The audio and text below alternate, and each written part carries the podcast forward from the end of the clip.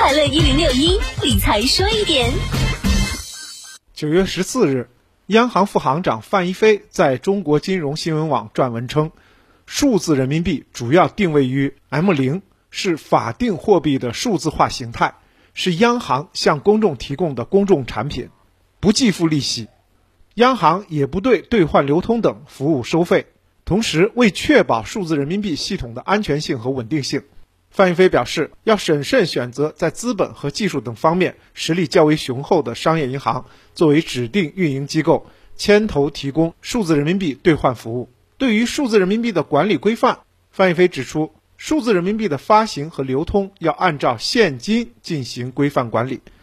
人民币管理条例赋予办理人民币存取款业务的金融机构配合人民银行人民币流通的权利。人民币现钞发行主要通过银行的现金收付业务实现。同时，《非银行支付机构网络支付业务管理办法》第九条规定，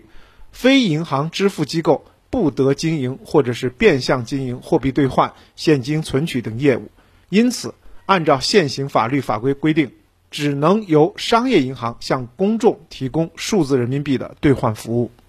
理财说一点，我是程涛。